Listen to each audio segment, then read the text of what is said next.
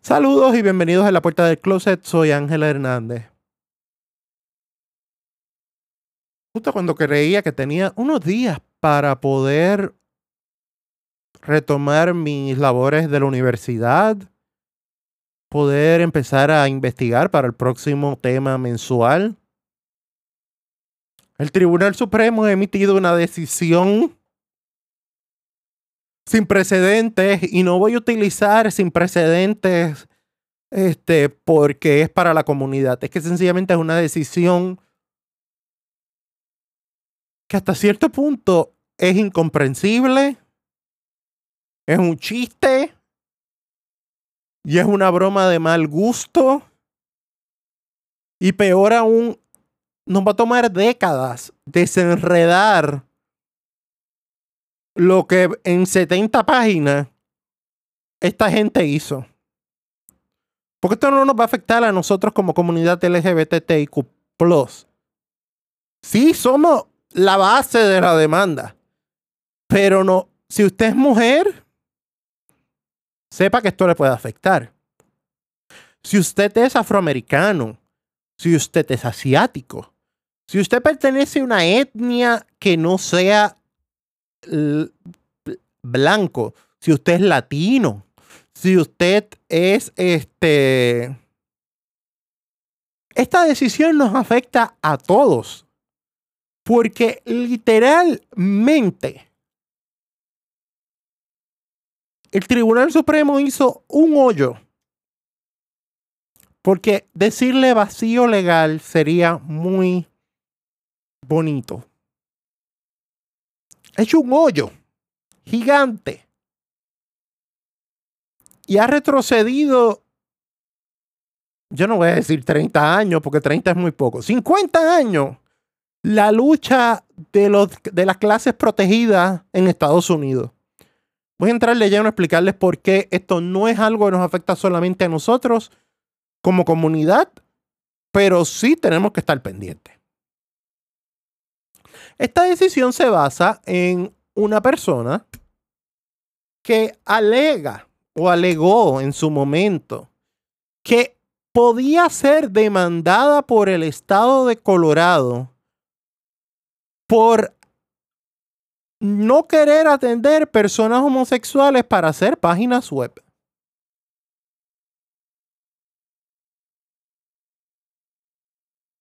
Esa es el resumen bien breve del caso. Si entramos un poco más de lleno, en el primer caso que ella somete al tribunal, la primera vez que ella somete esa demanda, el estado de Colorado dice, yo no puedo, y este caso no está maduro aún para controversia. Y déjenme hacer una pausa. Esto no es un consejo legal. Yo no soy abogado. Si usted necesita asistencia legal, busque al abogado de su predilección para que tome la acción legal que corresponda. Nada de lo que yo diga aquí es un consejo legal. Habiendo dicho esto, el estado de Colorado le dice al tribunal, tribunal, esta controversia no está madura. ¿Por qué no está madura? Porque no ha ocurrido nada donde aún esta dama pueda demostrar que se va a ver afectada o que está siendo afectada. Tú no puedes ir al tribunal prospectivamente. Y les voy a dar un ejemplo hipotético de cosas que el tribunal entiende que son prospectivas. Y esto es un ejemplo bien hipotético. Usted no puede ir al tribunal a decirle, a radicar una demanda de divorcio y a decir, yo me quiero divorciar porque mi esposo me va a ser infiel. Usted se puede divorciar por cualquier otra causal. Existen varias causales de divorcio en Puerto Rico. Pero usted no puede ir donde el juez y decirle, señor juez, yo me quiero divorciar de este señor aquí presente porque en tres semanas él me va a ser infiel. El juez se le va a reír en la cara lo primero. Y segundo, el juez probablemente le diga, señora, cuando él le sea infiel, regrese para concederle el divorcio. O le dé el divorcio por otra causal. Pero el ejemplo es, usted no puede ir al tribunal con una controversia o con una situación preventiva. Le voy a poner otro ejemplo. Usted no puede ir al tribunal y usando el ejemplo del caso de Terry Schiavo en Florida, donde ella estuvo, su familia, o sea, su esposo y la mamá estaban en controversia porque la mamá no la quería desconectar de los aparatos que la mantenían viva y el esposo la quería desconectar. La mamá no podía ir al tribunal tres meses antes de que ella tuviera el accidente y decir, señor juez, yo tuve una premonición divina que mi hija va a tener un accidente y va a quedar encamada. Yo le solicito a usted que por favor me dé permiso para no desconectarla. Porque no hay controversia todavía. Así que esta señora fue al tribunal sin una controversia. Sin embargo, misteriosamente, porque hay que decirlo de esta manera, misteriosamente, a los par de meses, alguien le solicitó una página web. Y eran dos hombres. Mucha casualidad. Tanta la casualidad que cuando una periodista de The New Republic decide llamar, porque en los, en los expedientes del tribunal obraba la información de la pareja homosexual que había solicitado la página web para su matrimonio. Llaman a uno de los novios y él le dice, bueno señora, yo no solicité una página web. Eso es lo primero. Lo segundo, yo no soy homosexual. Lo tercero, ya yo estoy casado y tengo hijos. Así que, aunque toda la información que usted me está brindando es correcta, lamentablemente yo no creo, no solicité una página web para esta dama que me hiciera una página web, porque ya yo estoy casado. Y no me pienso casar con un hombre porque no soy homosexual. Eso ahora mismo no tiene como decía, como dijo una compañera de trabajo, ahora mismo eso huelga. Porque realmente no, ya eso no importa, no podemos hacer nada con eso. Aunque es información ilegal que se dio al tribunal, información falsa, donde los abogados alegan que ellos no sabían que esa persona era falsa. Pero ahora mismo con eso ya no podemos hacer nada, porque ya la decisión está tomada y la decisión básicamente dice que una persona no puede ser obligada a crear una obra de arte que va en contra de sus valores y que no produciría para ningún cliente. Vale la pena destacar que la señorita de este caso, que radicó este caso, trabaja para miembros de la comunidad LGBTIQ. O sea, tiene clientes homosexuales o clientes lesbianas o clientes trans. Y que lo único que ella está puesta a hacerle es páginas de matrimonio. Todo lo demás ella lo hace. Sin embargo, pues el juez dijo que ella no estaba, en su opinión mayoritaria, que ella no estaba obligada a hacerlo. Ella, el juez Gorsuch, Neil Gorsuch, escribe que en el caso de la señora Smith, estaba claro que su diseño, el diseño gráfico de una página web, es su expresión propia, valga la redundancia, redundancia y que está protegida bajo la primera enmienda. Pero, y lamento si los asusté, el juez dejó algo en la sentencia muy interesante.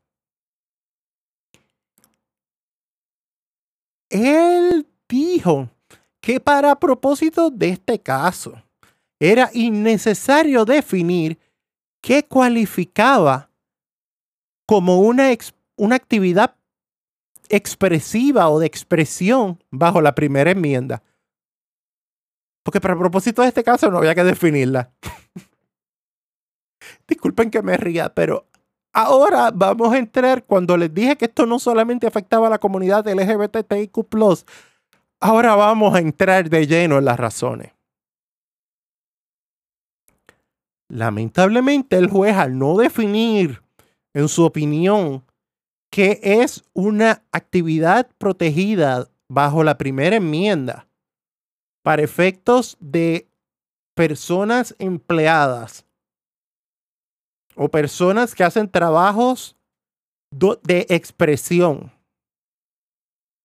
Crea un hoyo, porque no voy a decir el vacío legal, porque el vacío legal suena muy lindo, lo dije ahorita. Crea un hoyo donde si usted no es hombre, no es blanco y no es cristiano, usted podría ser discriminado por cualquier razón en cualquier lugar. ¿A qué me refiero? Las clases protegidas en Estados Unidos se han definido toda la vida por raza, color, identidad de género, orientación sexual, eh, lugar de nacimiento, etc. Bajo la primera enmienda usted está protegido a su libertad de expresión. Ahora bien, el juez abrió la puerta a decir que bajo su libertad de primera expresión, de primera enmienda, bajo su libertad de expresión bajo, en la primera enmienda, usted puede dentro de la protección que ofrece la primera enmienda, usted puede negarse a ofrecerle servicios a personas porque no va de acuerdo con sus valores. Como les dije, yo no soy abogado. Pero aquí creamos una situación donde, y funciona para los dos lados, donde, un ejemplo, y no aplica al gobierno, esto quiero dejarlo claro porque los empleados públicos no caen bajo la categoría de eh, actividad protegida, ni la mayoría de los empleados privados, y voy a aclarar eso ahorita, pero los empleados públicos esto no le aplica, o sea, usted puede ir a una oficina de gobierno y si lo discriminan por alguna de las, por ser de las clases protegidas en Estados Unidos, usted puede y tiene causa para una demanda. Pero vamos a poner un ejemplo. Usted llega a un restaurante X. El chef, dicen que es un chef muy reconocido y que hace unos platos muy exquisitos. Y el chef, dentro de la libertad que ahora le da la primera enmienda como actividad protegida, dice que no le va a servir a sus platos a ninguna mujer mayor de 45 años. Así que usted tiene que presentar ID en la entrada del restaurante probar que usted tiene menos de 45 años, aunque, si es mujer, y el chef le, gustosamente le va a servir un plato. Bajo la opinión de Neil Gorsuch, lo que el chef está haciendo es legal. Porque su comida es una expresión y es algo que él no produciría para, para cualquier persona mayor de 45 años. Otro ejemplo. Vamos a la tienda de diseño F. El atelier del diseñador F es reconocidísimo por sus piezas de alta calidad y de un costo caro que muy pocas personas pueden vestir. Pero él no quiere bajo su actividad protegida por la primera enmienda, que las mujeres negras usen sus trajes.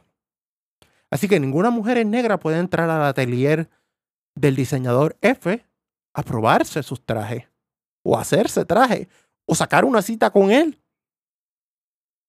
Porque bajo su actividad protegida de la primera enmienda, él no puede, y como él no le hace trajes a mujeres negras, porque él lo dejó claro, no puede ir allí.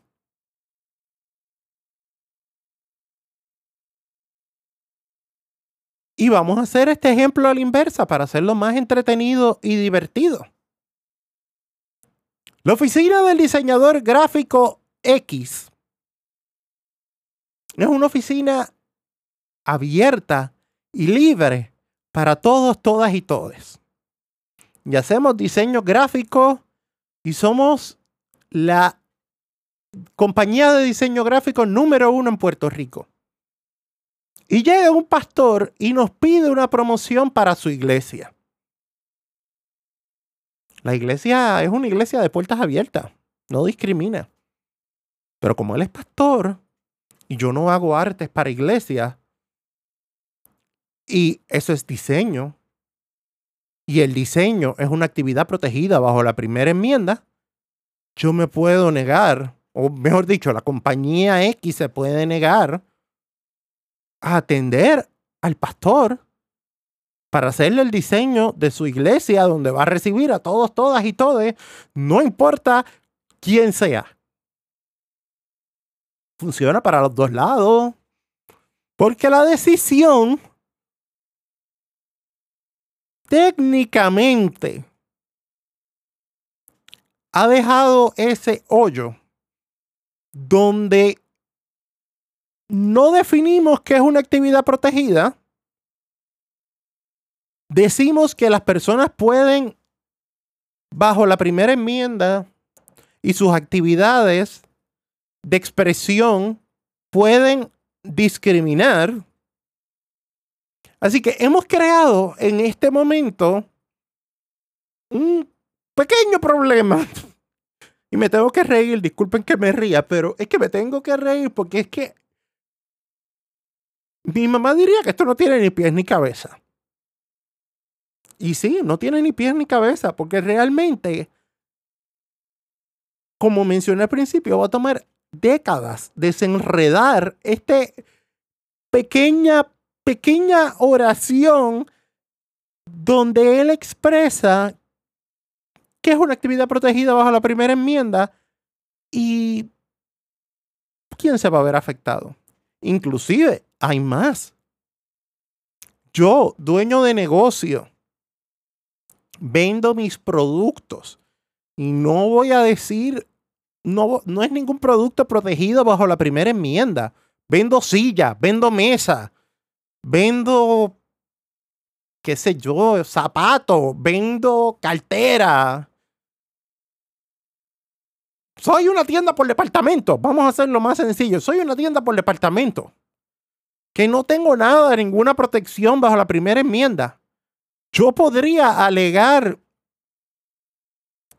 que mi tienda es solo para hombres. Porque yo lo único que vendo son productos para hombres. Vamos a hacerlo más específico. Yo tengo una tienda por departamento que solamente vende productos para hombres. Zapatos para hombres, medias para hombres, ropa para hombres, eh, cosas de casa para hombres. Solamente me dedico a manejar cosas de hombres. En mi tienda tú no vas a encontrar zapatos de taco, no vas a encontrar trajes, no vas a encontrar cosas para el hogar de mujeres, no vas a encontrar este nada de mujeres, nada. Yo puedo negarle la entrada a una mujer a una tienda porque yo tengo un negocio y bajo mi actividad protegida, bajo la primera enmienda, como mi tienda es para hombres, yo no puedo negar la entrada a mujeres. O vamos a hacer otro ejemplo yo tengo una barbería. Yo solamente puedo atender hombres y me puedo negar a atender mujeres. Aunque la mujer tenga la mejor disposición de irse a recortar allí. Hemos creado ahora mismo este issue donde puedo estar buscando ejemplos y dando ejemplos horas. No es solamente los ejemplos que he dado, hay cientos de ejemplos donde este Tribunal Supremo ha cometido una locura, porque es que no lo puedo describir de otra manera. Y ahora cuando empieza el cruce de demanda o la lluvia de demandas, porque esto no va a ser una llovizna, esto no va a ser una demanda, ahora van a ser el aguacero de demanda. Los millones de dólares que vamos a tener que gastar en demandas para poder descifrar qué es una actividad expresiva protegida bajo la primera enmienda. Porque no era necesario definirlo para este caso. Vamos a entender cuál es la verdadera intención de la decisión. A corto plazo, yo espero el aguacero de demanda. Porque vamos a tener personas que usualmente se agarran, y voy a usar otro refrán que usaría mi mamá, hasta de un clavo caliente, para discriminar abiertamente contra la comunidad LGBTIQ, se van a agarrar de 303 versus Elenis para discriminar porque creen que tienen carta abierta para discriminar. Cuando se les vire la tortilla y los discriminen a ellos, porque un restaurante cuyos dueños sean homosexuales le pueden negar la entrada bajo esta misma ley a personas que han hablado abiertamente en contra de la comunidad. Y podría usar el ejemplo de la ex delegada congresional, el ejemplo de la pastora, el ejemplo de otros pastores, que son personas que han sido vocales en contra de la comunidad, eh, senadores, representantes.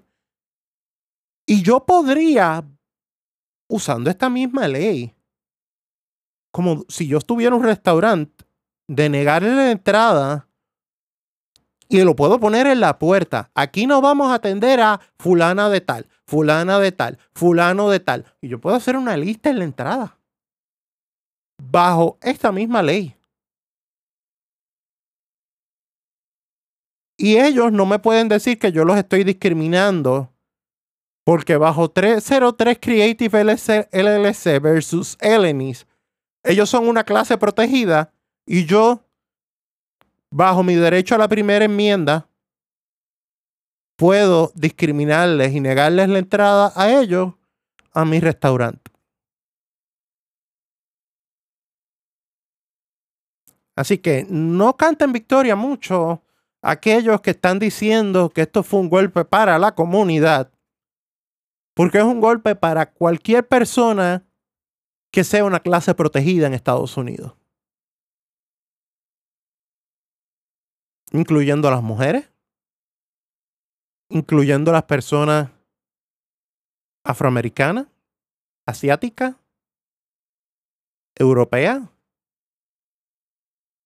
personas este, del Pacífico que son que se conocen como isleños en los, en los formularios de raza, personas suramericanas, personas latinoamericanas, no canten victoria tan fácilmente, que esto no es, esto no tiene en ningún lado escrito de que solamente es para la comunidad LGBT.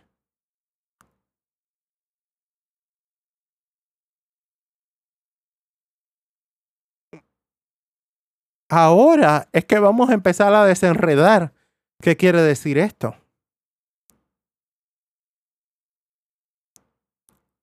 Y la realidad es que va a ser un duro golpe. Para muchas personas, cuando se chocan con la realidad y descubran que bajo 303 Creative LLC versus Elenis, ellos también pueden ser discriminados legalmente.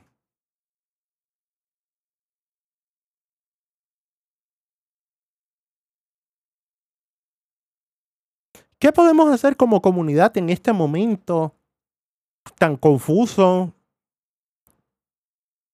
tan duro, tan complicado y hasta doloroso? Porque para colmo no lo soplan el último día de Pride, nos tiran esto en la falda. ¿Qué podemos hacer? Lo primero, mantengámonos unidos. Nos tenemos que mantener unidos. La unidad es importante. Lo segundo, promocione negocios cuyos miembros sean aliados o miembros de la comunidad. Eso es esencial en este momento.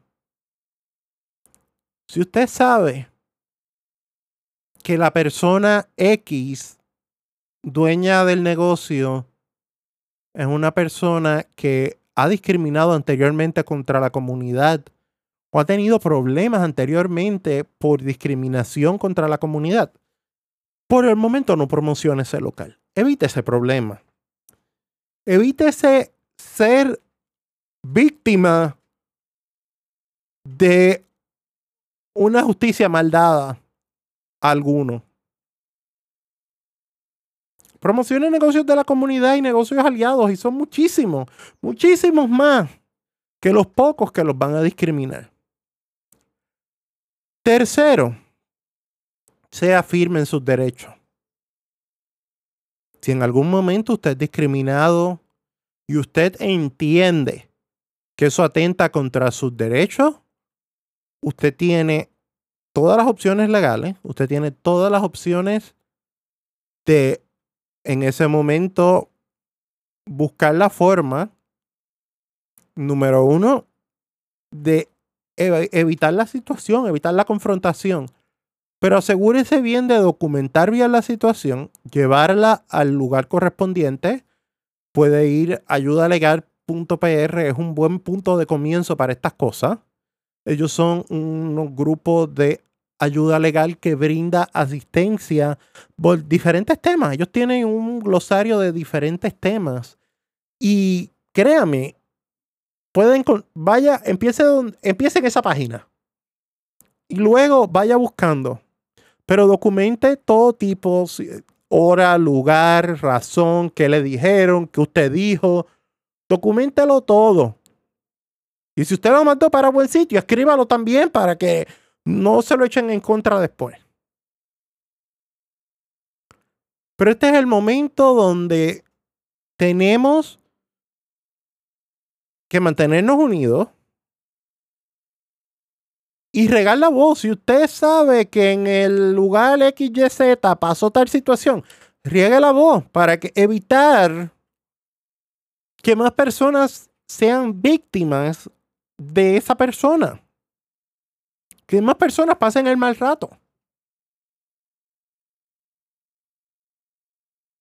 Que queramos protestar en este momento, sí, nos dan ganas a todos de salir a protestar, pero este momento es un momento donde lejos de protestar y tirar balas locas, como digo yo, en el sentido de qué vamos a hacer, lo que debemos hacer es concentrarnos en mantener un frente y ver cuáles son las movidas de, de las personas para nosotros saber qué vamos a auspiciar y qué no. Y darles por donde más les duele, que es el bolsillo. Porque usted realmente, una protesta, sí ayuda a la causa, pero dándole en el bolsillo y dándole a demostrar que somos más. Y que usted no va a promocionar el negocio de esa persona porque esa persona discriminó contra uno, una o una de nosotras, o de nosotros, o de nosotros duele más una protesta. Las protestas pasan, van y vienen. Pero el bolsillo, lo que entra al bolsillo o no entra, duele más. Esto es La Puerta del Closet, un podcast de la comunidad LGBTQ y aliados donde todas, todos y todes son bienvenidos. Hasta la próxima.